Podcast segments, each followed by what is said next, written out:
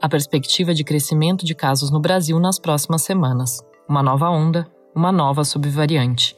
É, a pandemia não terminou e a Covid volta a preocupar. Eu sou Aline Pellegrini e este é o Durma com Essa, o podcast de notícias do Nexo.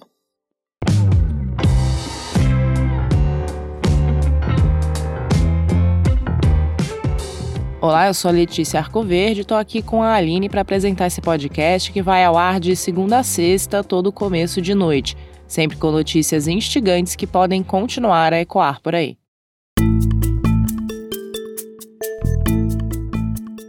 Quarta-feira, 9 de novembro de 2022, dia em que o Brasil acumula 688.487 mortes por Covid. E uma dessas, que aconteceu na véspera, foi de uma mulher infectada pela nova subvariante da Omicron, a BQ1.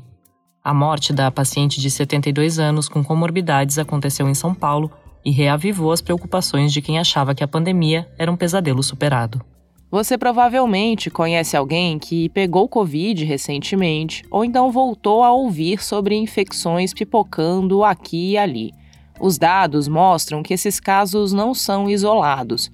Segundo o levantamento do Instituto Todos pela Saúde, a taxa de exames positivos para a doença passou de 3% para 17% em um mês. Isso significa que o salto foi de quase 600%. No estado de São Paulo, as novas internações em UTI para Covid aumentaram 86% entre 17 e 31 de outubro.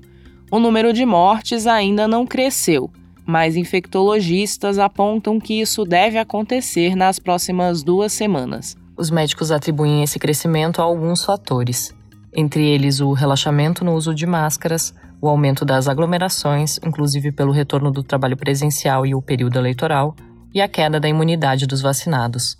A vacina da Covid tem um tempo médio de proteção de cinco meses. Depois disso, a imunidade de quem está vacinado começa a diminuir. Ou seja, para se proteger contra uma nova onda da doença, valem os mesmos cuidados tomados nos últimos anos, como o uso de máscara em lugares fechados, especialmente para idosos e pessoas imunossuprimidas, e vacinação em dia, incluindo aí as doses de reforço. O crescimento de casos da doença não está sendo observado só no Brasil. Países da Ásia e da Europa e os Estados Unidos já consideram viver uma nova onda de Covid. Nesses locais, as infecções estão sendo atribuídas não só ao relaxamento das medidas de prevenção e à queda da imunidade.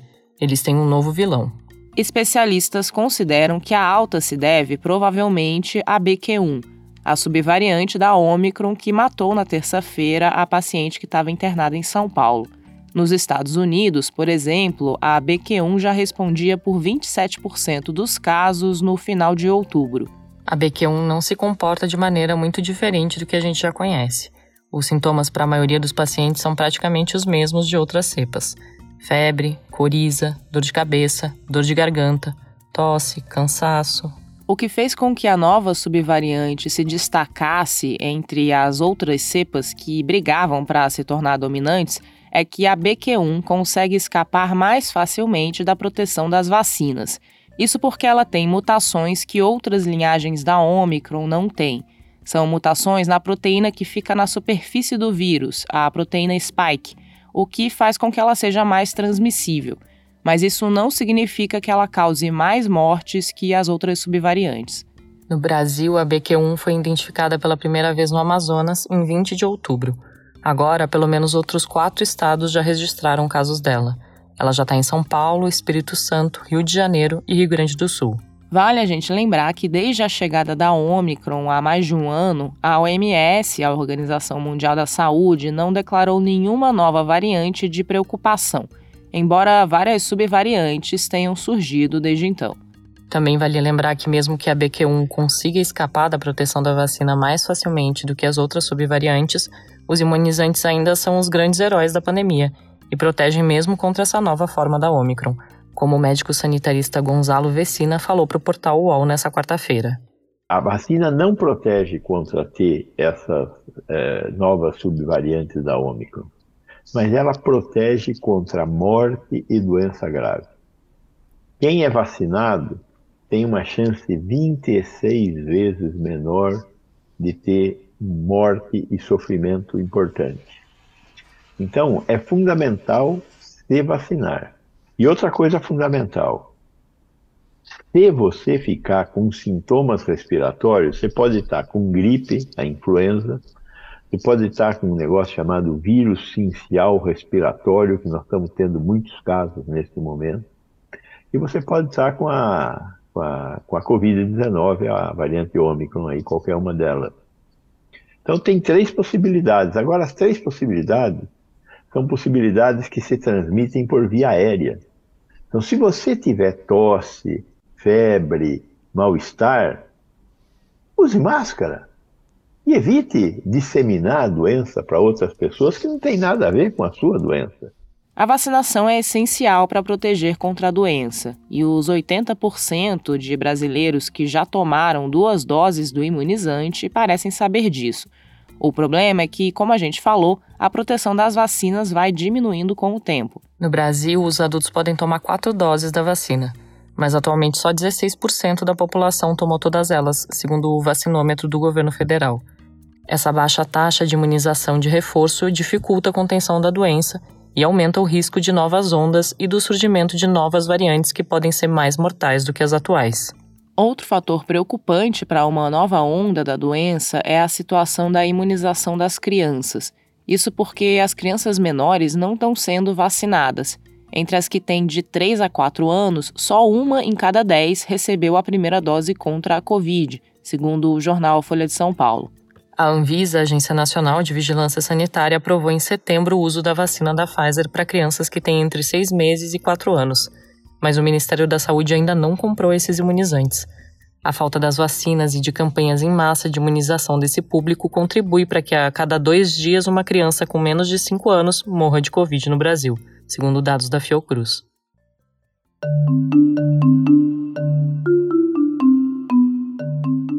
A nova onda de casos de Covid chega num Brasil que é apontado como o país que fez uma das piores gestões do combate à doença no mundo. O presidente Jair Bolsonaro menosprezou as mortes da pandemia, aglomerou centenas de pessoas em eventos públicos, sabotou o isolamento social em nome da economia, questionou sem base científica o uso de máscaras, defendeu e financiou medicamentos sem eficácia comprovada e atrasou e desestimulou a vacinação da população, especialmente entre as crianças. O Brasil teve uma comissão parlamentar de inquérito no Senado investigando a condução do combate à pandemia no país. A CPI da Covid terminou há mais de um ano, pedindo a responsabilização de gestores pela tragédia brasileira no enfrentamento à crise sanitária, mas isso ainda não aconteceu. A Procuradoria-Geral da República tem sido apontada como um dos entraves para essa responsabilização. Aliás, desde que assumiu o cargo na Procuradoria-Geral da República em setembro de 2019, o Augusto Aras tem sido alvo de críticas por não apresentar nenhuma ação que seja contrária ao presidente Bolsonaro, que o indicou para o cargo. O Aras tem como braço direito a Lindora Araújo, que é vice-procuradora-geral da República. Em julho, ela pediu para o Supremo o arquivamento de sete das dez apurações preliminares pedidas pela Corte com base nos trabalhos da CPI. Ela disse que não existiam indícios das práticas dos crimes mencionados. Os parlamentares citavam as suspeitas das práticas dos crimes de charlatanismo, prevaricação, emprego irregular de verbas públicas, epidemia com resultado de morte e infração de medida sanitária preventiva. Os pedidos de arquivamento feitos pela Lindora foram negados em setembro pela ministra do Supremo Rosa Weber.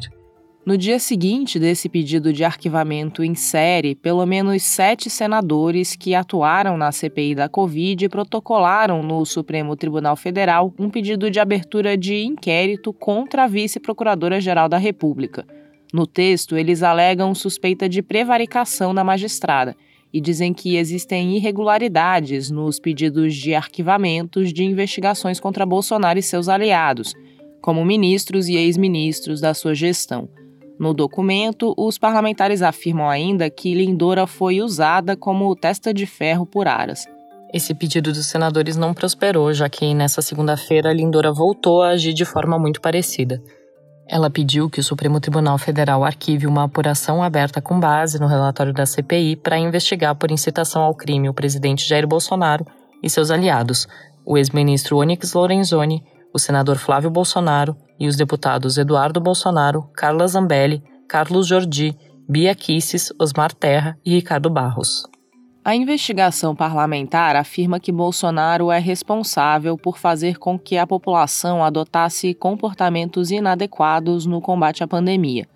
Lindora considerou que os indiciados só manifestaram opiniões e ideias, sem incentivar o desrespeito às medidas sanitárias impostas por autoridades em saúde mas a grande maioria dos epidemiologistas e autoridades sanitárias concordam que durante mais de dois anos a atuação do presidente contribuiu para que o Brasil se tornasse o quinto país do mundo com o maior número de mortes causadas pela doença.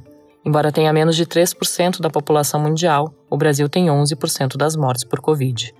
Quando Bolsonaro deixar o cargo em 1 de janeiro de 2023, ele deixa de ter foro especial por prerrogativa da função, o que faz aumentar as chances dele ser responsabilizado pela condução do país durante a pandemia.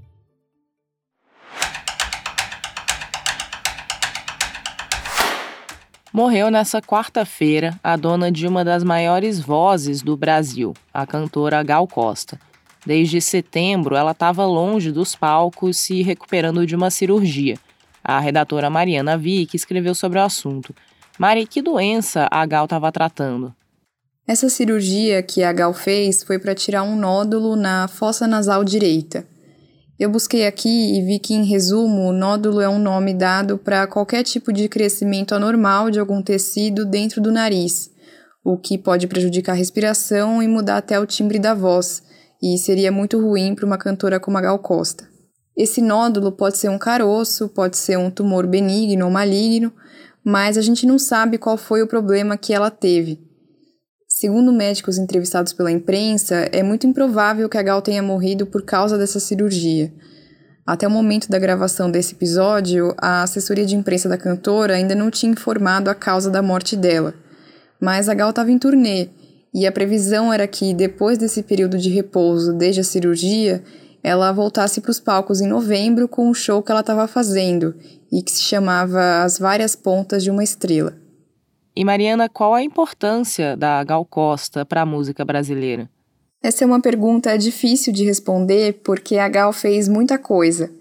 Ela foi um dos nomes mais importantes do tropicalismo e da contracultura brasileira na ditadura militar, do lado de nomes também gigantes da música popular como Caetano Veloso, Gilberto Gil e Maria Bethânia.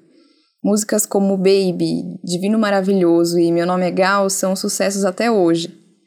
Mais tarde, a Gal gravou ainda música de abertura de novela, interpretou letras de Chico Buarque, Djavan e Cazuza e fez parcerias com outros artistas.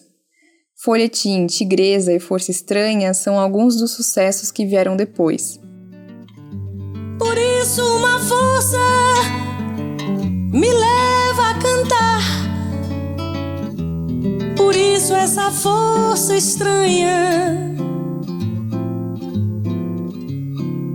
Por isso é que eu canto, não posso parar. Por isso essa voz tamanha. Com o tempo, o estilo da Gal foi mudando. Ela deixou de ser um nome mais associado à Tropicália e se reinventou. Mas o que sempre ficou foi a voz e a presença dela na música. O Tom Zé, que foi muito amigo da cantora, chegou até a descrever a Gal nos palcos uma vez como uma faca me rasgando, um mundo se acabando. Ele disse que a Gal Costa sempre trata a gente com choques elétricos, como a gente ouve aqui. Eu chego para ver ela e, e não vejo ela e me arrebato por ela e me arrebento por ela e me desarrumo por ela não sei, é sempre surpreendente. Eu nunca sei o que vai acontecer. Cada vez acontece uma coisa estranha. Cada vez é como a vida tivesse se partindo, se começando, se acabando. Gal Costa é muito maravilhosa. Você pode ler o texto da Mariana em nexojornal.com.br.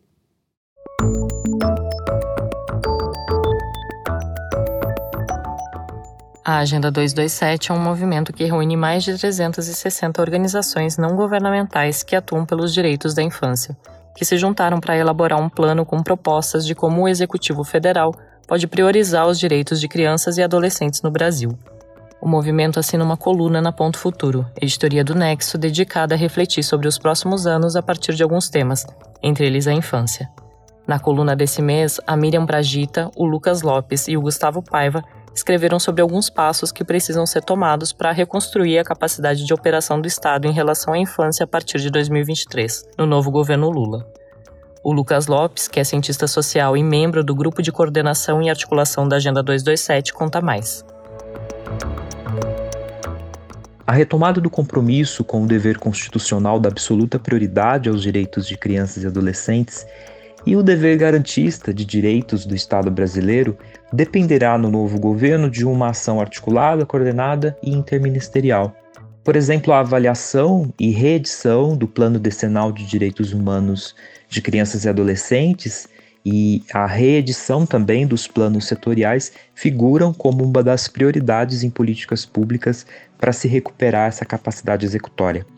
É um imperativo né, que a revisão dos planos reflita também na legislação orçamentária, ou seja, que sejam asseguradas as diretrizes e as dotações orçamentárias para o financiamento das políticas públicas e regulatórias. O novo governo também deverá recompor os espaços de controle e participação social, como o Conselho Nacional de Direitos da Criança e do Adolescente, o CONANDA, resgatando competências né, que foram supressas no governo Bolsonaro, além de liderar, claro, ações estratégicas para apoiar técnica e financeiramente estados, distrito e municípios na execução de políticas públicas. Destaco do ponto de vista da agenda de prevenção e enfrentamento da violência contra crianças e adolescentes, por exemplo, que retomar o compromisso com a parceria global pelo fim da violência contra crianças e adolescentes e recompor os investimentos em prevenção são algumas das tarefas que constituem o grande chamado ação que o novo governo terá. Você pode ler a coluna no nexojornal.com.br/barra futuro.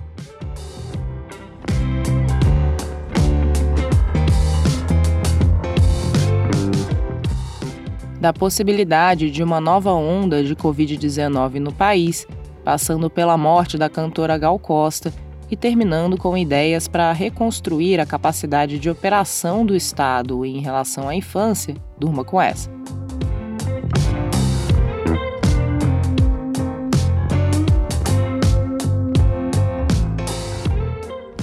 Roteiro de Aline Pellegrini, produção de Letícia Arcoverde, participações de Mariana Vick e Lucas Lopes e edição de áudio de Luiz Serafim, termina aqui mais um Durma com essa. Amanhã tem mais. Até!